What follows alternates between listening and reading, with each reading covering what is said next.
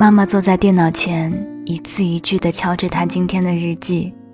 我在客厅准备晚饭的餐具，依稀能听到键盘的敲击声，但听不到她写了什么，只能通过那时快时慢的节奏，揣测着她此刻的欢愁：是为我突然归家而开心，还是猜到了我特意回来给爸爸过寿而失落？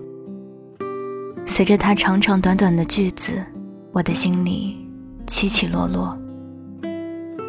我唤了他一声：“妈，饭要凉了，吃完再写吧。”他没有回应，又听见他敲下几个字，便从屋里走了出来。又写什么呢？我们面对面坐着，从小到大，印象中的晚饭都是如此。妈妈坐在我的对面。遥远沉默，不互相夹菜，没有爸爸。后来我去了南方工作，能和他吃饭的机会越来越少。如今总是想着法子要和他多聊上几句。中午去超市时，遇到一个老太太，在我面前结款，为了一瓶洗洁精耽误了很久。她喝了口粥，跟我讲了起来。他觉得那六块八毛的洗洁精有点贵，犹豫了很久要不要买。那他买了吗？我顺着问道。不知道，收银员让他再想想，就先给我结了账。你还能记得是六块八毛，有零有整。我有些惊讶于他对日常琐碎的记忆，这些事情在我这里。是不值得去占用脑容量的，也或许是他有写日记的习惯，便会格外留意这些微不足道的小事。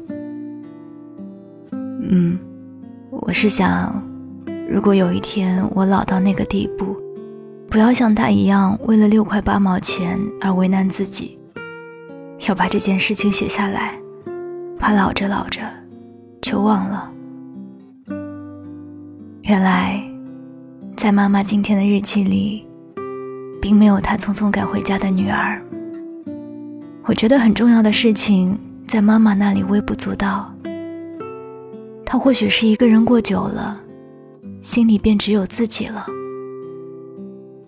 一直到这顿晚饭吃完了，他才问了一句：“又不是假期，天这么热，你还跑回来一趟？”我不确定他是忘了爸爸的生日。还是故意这样问的。这阵子工作不忙，就请了假回来看看你。我撒了谎，我回来是因为明天是他前夫的生日。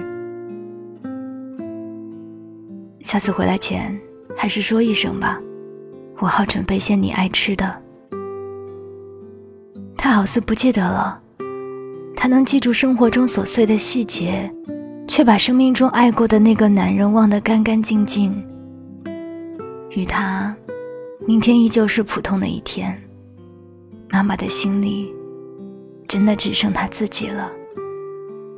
让一个少女成长为女人的是婚姻，让一个女人飞速成长为女强人的，是结束一段婚姻。妈妈是家中最小的女儿。从小享尽父母和兄长的宠爱，三十多年前，他便拥有了自由恋爱的权利。他和爸爸的爱情故事如同偶像剧，两个人相识在街上，迎面走过来，爸爸转身上前搭讪，要了联系方式。第一次遇见，便笃定地跟他说：“我会来娶你的。”没过多久，他们便结婚了。也没多久，他们便有了我。但从我记事以来，妈妈对我很好，爸爸对我很好，但妈妈和爸爸不好。他们无休止的争吵，或者是无休止的沉默。又没多久后，爸爸便再也不回这个家了。曾经十指不沾阳春水的妈妈，独自将我带大。家里的菜饭总是很难吃，爸爸会偷偷接我下学，带我去外面大吃大喝。那时他身边多了一个不如妈妈漂亮、不如妈妈有学识的阿姨。初中时，阿姨的家人总是跑到我们家里闹，却都扑了空，逮不住我那个早已不回家的爸爸。一群人便将恶气撒在妈妈身上，把很难听的话泼在她身上。那几年。每每听到外面有人敲门，妈妈便警觉地把我关在阳台。面对着那些恶言相加的人，她只是低声地说：“孩子在，请你们小点声。”那几年，妈妈过得连第三者都不如。直到我十八岁时，她和爸爸离了婚。我不知道那十几年里，妈妈的日记里。有多少她对于丈夫的埋怨，对于这个世界的不满，她从来都没有说过，也没有给别人看过。那是属于她一个人的秘密。如今她一个人，比谁过得都潇洒，比谁过得都自在。她像个孩子一样，只关心自己的感受，或者她一直都只关心自己的感受。导致爸爸去别人那里寻找温暖。我坐下来问他：“知道我为什么这么大了还喜欢叫妈妈，而不是妈，或者母亲、娘这些吗？”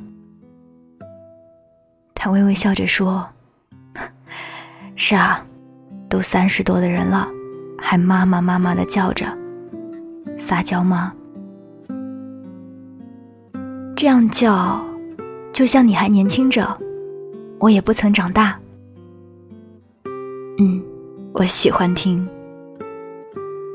他依旧笑着，如同年轻时那样美丽的，能让人一见钟情；如同年轻时那样美丽的，能让人一见钟情。妈妈，我明天去看看我爸。我跟他说了实话。啊，去吧。我提起“爸爸”这个词，在他这儿并不是禁忌。不知从何时起，那个男人对他来说就只是我的爸爸，已和他再无关系。不忧不喜。他们后来有孩子了吗？他这样问了一句，依旧没有提起明天是爸爸的生日。我不敢肯定他们是否真的在年轻时轰轰烈烈的相爱过。嗯，没有。前几年他和阿姨领了证。爸爸和那个阿姨一直对我很好，也没有见他们红过脸、吵过架。看来是遇到对的人了。他扭了头。我看不见他说这句话时的眼神。接着，他跟我讲了一件事。他年轻时一直不相信这个世界上有萤火虫，因为他从来没见过，便觉得是不存在的。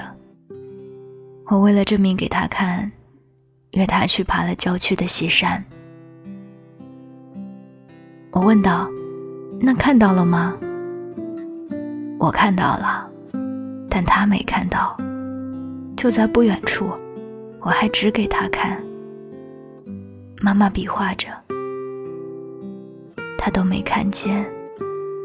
根本就不是一个世界的人，只是时空交错时，恰巧遇见了。他说的云淡风轻，事不关己，仿佛在给我讲一个科幻故事。这让我想起了母体宕机的说法。每个人生下来都在自己的程序里通关打怪。萤火虫是爸爸程序里的 bug，所以无论怎样他都看不到。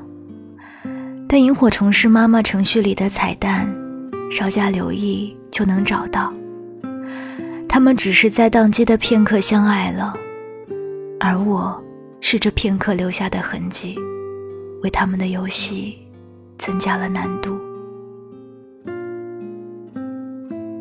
妈妈，我是你世界里的束缚吗？”他看了看这张和他相似的脸，说：“能做母女是缘分一场，但你是你，我是我，我们各有各的欢喜忧愁。”他的话里没有半点安慰，只是又问了一句：“你会因为我不能像别人的妈妈那样无微不至的照顾你，而感觉不满吗？”那怎么能比较？这件事我没得选，我生下来就只有你一个妈妈，我不做那样的比较。那晚，我们睡在一起，好像我小时候一样，有一句没一句的聊了很多。妈妈的内心那么丰富，不只有她自己，还有日月星辰、人间百态和我。第二天，我从爸爸那儿回来，见客厅里的桌椅被换了位置，妈妈把餐桌移到了墙边，两把椅子并排放着。这样以后吃饭的时候，我们就不再是面对面坐着，我可以坐在他身边，离他更近了一些。刚刚跟大家分享的这个故事是来自于季书的。妈妈的欢愁，季是饥渴的季，书是一本书的书，选自于一个 A P P。这里是周日晚间，白日梦小姐的故事，我是三弟双双。听完今天的故事，愿你能够有一个好梦，晚安，亲爱的你。